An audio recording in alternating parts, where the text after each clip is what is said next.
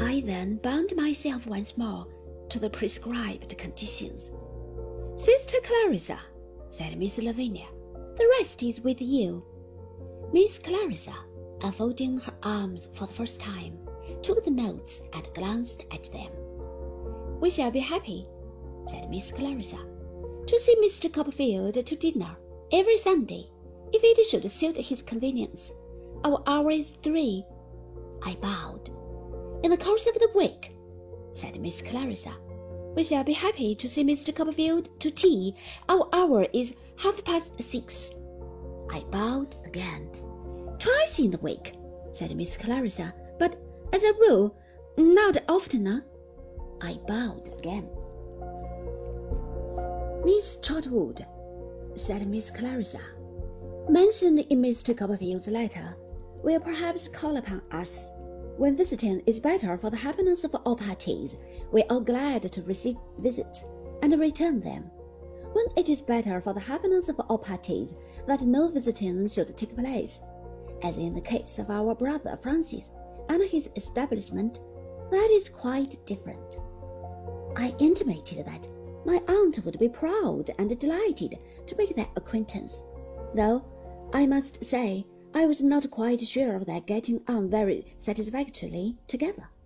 The conditions being now closed, I expressed my acknowledgments in the warmest manner, and taking the hand first of Miss Clarissa and then of Miss Lavinia, pressed it in each case to my lips. Miss Lavinia then arose and begging Mr. Traddles to excuse us for a minute, requested me to follow her. I obeyed, all in a tremble, and was conducted into another room.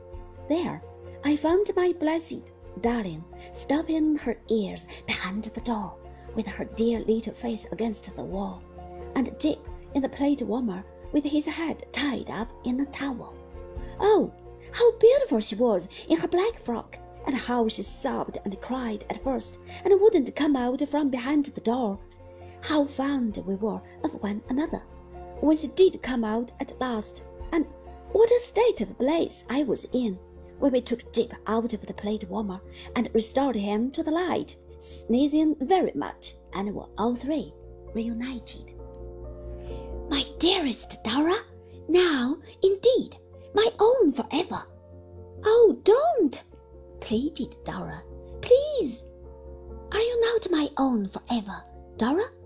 Oh, yes, of course I am, cried Dora. But I am so frightened. Frightened? My own?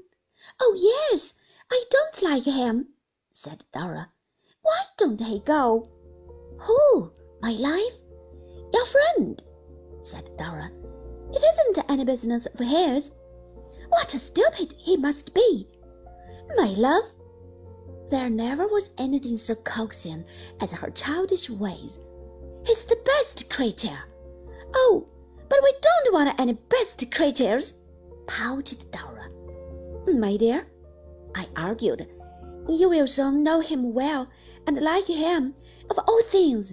And here's my aunt coming soon, and you'll like her of all things too, when you know her.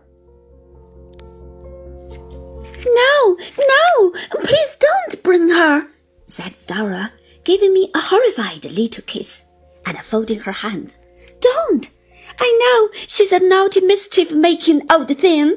Don't let her come here, Doady! Which was a corruption of David.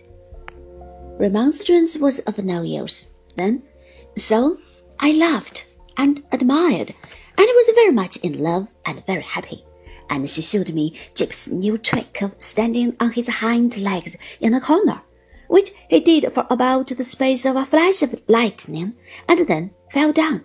And I don't know how long I should have stayed there, oblivious of Traddles, if Miss Lavinia had not come in to take me away.